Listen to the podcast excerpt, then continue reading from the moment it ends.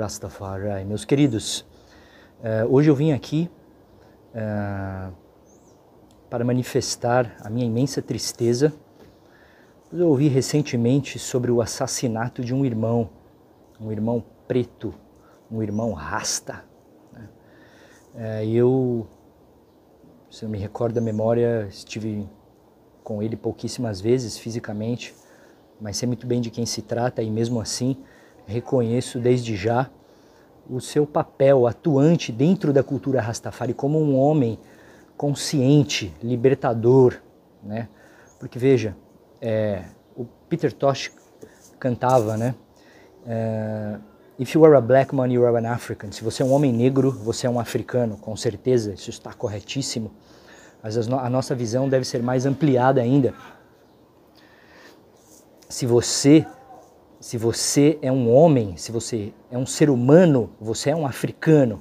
Isso significa que as nossas raízes, não importa se você é negro, se você é branco, se você é chinês, se você é indígena, todas as nossas raízes vêm da África. Lá é o berço de tudo, isso não é uma hipótese, isso é uma, isso é uma confirmação científica. A antropologia confirma isso com dados bem, bem precisos, até mesmo o próprio mapeamento genético né, da espécie humana demonstra isso, que todos nós somos africanos. É, há um tempo atrás fiz uma pesquisa sobre o meu bisavô, que veio da Bahia e era negro, mais escuro que existe. Né? Através dos cruzamentos aí nas gerações futuras eu fui esbranquecendo, né? o que é apenas um fenótipo, uma aparência. Né? Mas a parte oculta, os meus genes, meu sangue, ainda é negro, uma parte dele, e está na África. Né? E esse, estou citando esse exemplo por quê? Porque nosso irmão não só era negro, porque todo negro que vive nesse mundo, ele é um rei. Toda negra que, que se manifesta nesse mundo é uma rainha, é uma mãe.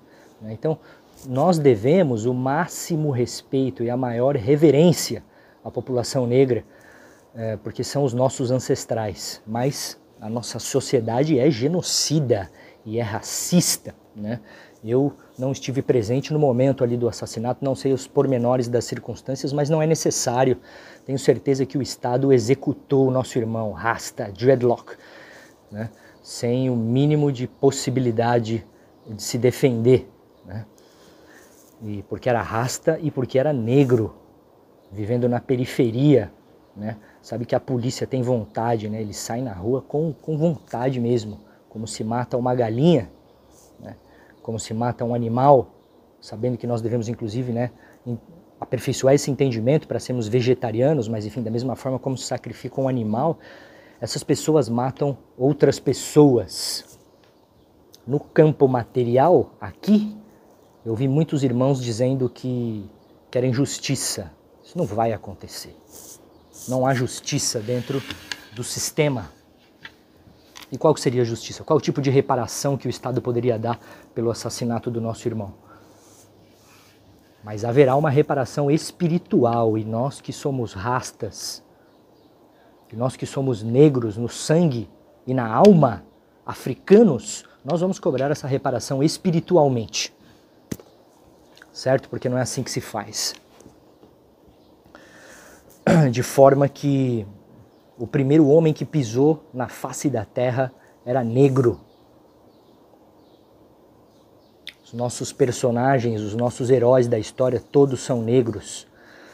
Os personagens bíblicos, Moisés, Abraão, Isaac, Jacó, Cristo, João Batista, os discípulos, todos eram pretos, africanos, certo? Estão enganando as nossas crianças e a nós mesmos contando uma história diferente de como a realidade é.